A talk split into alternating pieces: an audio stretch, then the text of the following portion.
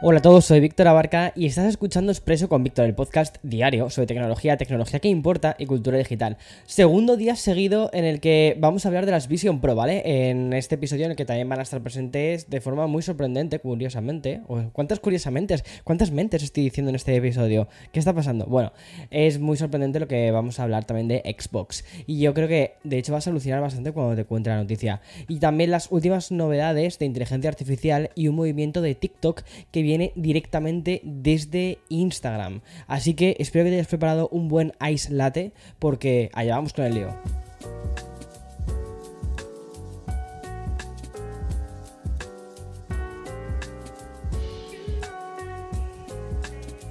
This episode is brought to you by Shopify.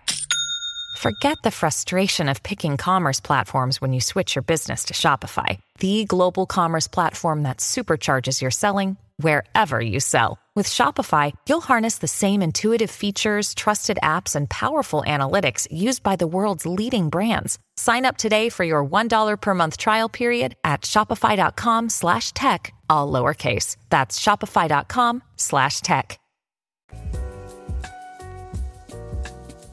Como te puedes imaginar por la intro, no, no me he tomado un ice latte antes de grabar el episodio, cosa que debería haber hecho, ¿sabes? Para no decir tantas tonterías nada más comenzar. Bueno, si justo ayer te contaba los tipos de aplicaciones que podíamos encontrar dentro de las Vision Pro o que si Netflix iba a ser una de las compañías que ya había confirmado que no iban a desarrollar una versión específica, una versión nativa, bueno, pues hoy tenemos que volver a este dispositivo de realidad aumentada, mixta, mixta más bien dicho así, de, de Apple. Y es que mm, Apple, ¿vale? Ya ha puesto a disposición de las compañías tecnológicas el kit para desarrolladores de las Vision Pro. Bueno, ¿Qué significa todo esto?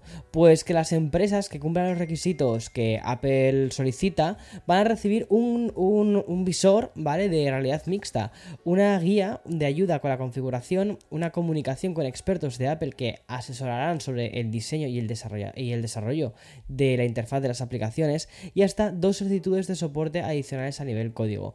Por cierto, estos nuevos, eh, las nuevas Vision Pro son prestados por Apple, ¿vale? Eh, no los regalan, están prestados, ya está. Es como aquí los tienes, te los cedemos y haz con ellos lo que necesites para desarrollar aplicaciones, pero luego de vuelta, imagino, no sé. ¿eh? Obviamente Apple necesita grandes aplicaciones diseñadas específicamente para su próximo proyecto estrella y para esto necesitan la ayuda de los desarrolladores, que como te comenté en el episodio de ayer, esto va a ser clave para que el producto triunfe. Los requisitos para acceder a este kit de desarrolladores pasan por formar parte del programa de desarrolladores de Apple, lógico, además de proporcionar detalles sobre el equipo y las aplicaciones desarrolladas, y obviamente Apple va a dar prioridad a aquellos que quieran crear una aplicación nativa para las Vision OS. También es, pues, comprensible, ¿vale? Que Apple se haya asegurado con unos cuantos DNAs de, o sea, los, los NDAs, perdona, los NDAs de privacidad sobre los detalles del producto, pero en el momento en el que se empiece a enviar, pues es muy posible que tengamos algún otro nuevo dato sobre las Vision Pro. De verdad, yo no puedo esperar a volver a probarlas. Tengo muchísimas ganas que me encantaron, o sea, me encantó la experiencia.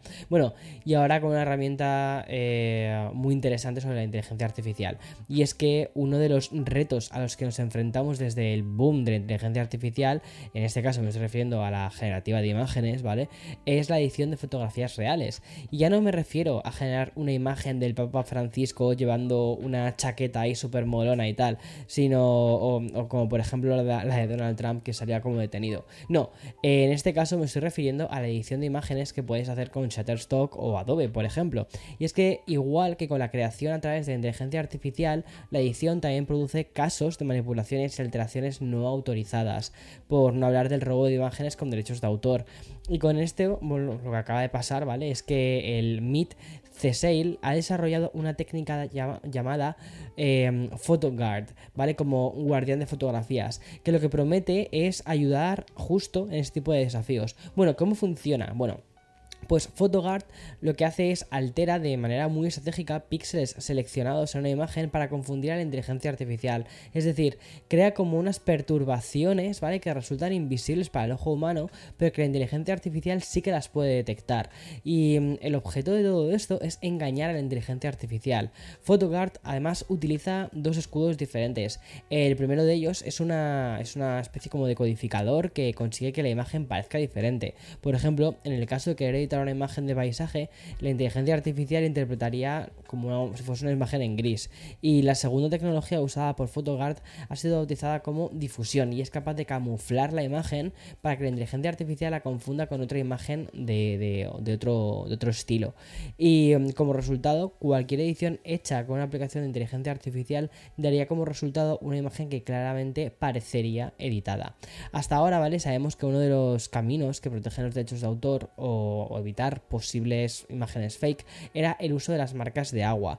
Pero el desarrollo de tecnologías como PhotoGuard lo que hacen es hacerlo todo mucho más seguro, hacer que el camino sea mucho más seguro. Bueno, y hablando de inteligencia artificial, hoy también hemos conocido que Bing Chat ya no será exclusivo de Edge, el navegador de Microsoft, eh, sino que también va a ser implementado en Chrome y en Safari. Bien, eso sí, de momento estas versiones para otros navegadores ajenos a Microsoft tendrán una serie de limitaciones. Por ejemplo, vale, sigue siendo indispensable iniciar sesión en tu cuenta de Microsoft, así que si no la tienes, pues ya deberías crearla porque te recomiendo que lo, que lo pruebes al menos. Pero es que escucha, hay más porque el acceso a Bing Chat desde Chrome o de Safari tiene las indicaciones limitadas hasta 2000 caracteres en lugar de los 4000 ¿vale? que puedes disfrutar en Microsoft Edge. Por cierto, estas eh, conversaciones se reiniciarán tras 5 tras cinco consultas y aquí creo que encontramos el límite más molesto y es que Edge, o sea, en Edge sí que puedes hablar con el chatbot hasta alcanzar las 30 consultas. Te recuerdo que Bing Chat funciona con ChatGPT 4 de OpenAI, es decir, que tienes, tienes acceso acceso a un servicio que desde ChatGPT de OpenAI y lo implica por lo tanto tener una cuenta premium de pago. Además, eh, Bing Chat eh, también tiene acceso a Bing Search, lo que implica respuestas mucho más actualizadas que las del propio ChatGPT 4, porque están actualizadas, están, o sea, em, analizan la web. Y ya por último, destacar que a nivel más cosmético, Microsoft ha añadido un modo oscuro para este Bing Chat. Y hablando de Microsoft, no puedo esperarme al viernes para contarte la última novedad de Xbox. Y es que en una colaboración muy especial que han hecho con Paramount por el estreno de la próxima película de las Tortugas Ninja, pues Xbox ha lanzado una cantidad limitada de mandos inalámbricos exclusivos de color verde líquido con aroma a pizza. O sea, un mando que huele a pizza. O sea, eh, yo creo que eso a él le va a encantar. Pero además, para conseguir que este, este periférico tan curioso, ¿vale? Y no sé si apetecible, la verdad. Bueno, pues Microsoft ha incluido en el mando una especie de difusor de aroma incorporado con la forma de un trozo de pizza eh, estilo New York. Y este pack especial de los Teenage Mutant Ninja Turtles, eh, Mutant Mayhem, pues viene con un diseño en cuatro versiones, uno por cada uno de las tortugas ninja, Leonardo, Rafael, Miguel, Ángelo y también Donatello. Ojo, este mando con la pizza no va a estar a la venta, sino que va a formar parte de un concurso de Twitter, bueno, de lo que ahora se llama X. Y ya para participar tienes que retuitear el tweet oficial del sorteo que, ya ha publicado, han publicado desde la cuenta de Xbox Game Pass, además de seguirla, obviamente. Este sorteo, ¿vale? Se llevará a cabo el, del 24 de julio al 3 13 de agosto del 2023. Y hoy también tenemos una noticia bastante común, pero que habitualmente suele ser como un poco al revés. Bueno, te explico.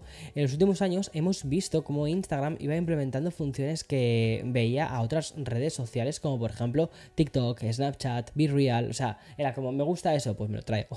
Sin embargo, hoy, curiosamente, es TikTok, la aplicación que se ha aprovechado de una idea de, de Instagram. Y es que esta plataforma de vídeos cortos ha decidido incluir una función de publicaciones de texto como ya podemos disfrutar en Instagram. Esto significa que ya podremos compartir historias con poemas, letras de canciones o mensajes subliminales a nuestros ex gracias a la función de composición de texto. La herramienta es muy sencilla de usar ¿eh? y los usuarios solo tienen que ir a la página de la cámara de la aplicación y seleccionar texto. A partir de ahí escribes el texto que quieras con la posibilidad de agregar sonidos, incluso etiquetar ubicaciones, habilitar comentarios e incluso combinarlo con duets para hacerlo aún más interactivo. Además, Se pueden añadir colores de fondo, hashtags y stickers. Y por supuesto, puedes guardar la, la, publicación como un borrador. Y vamos, al final lo que hacemos todos en Instagram cuando publicas, cuando quieres publicar algo que no deberías. Y ya está. En fin, y hasta aquí el episodio de hoy. Mañana, como siempre, más y mejor. Chao, chao.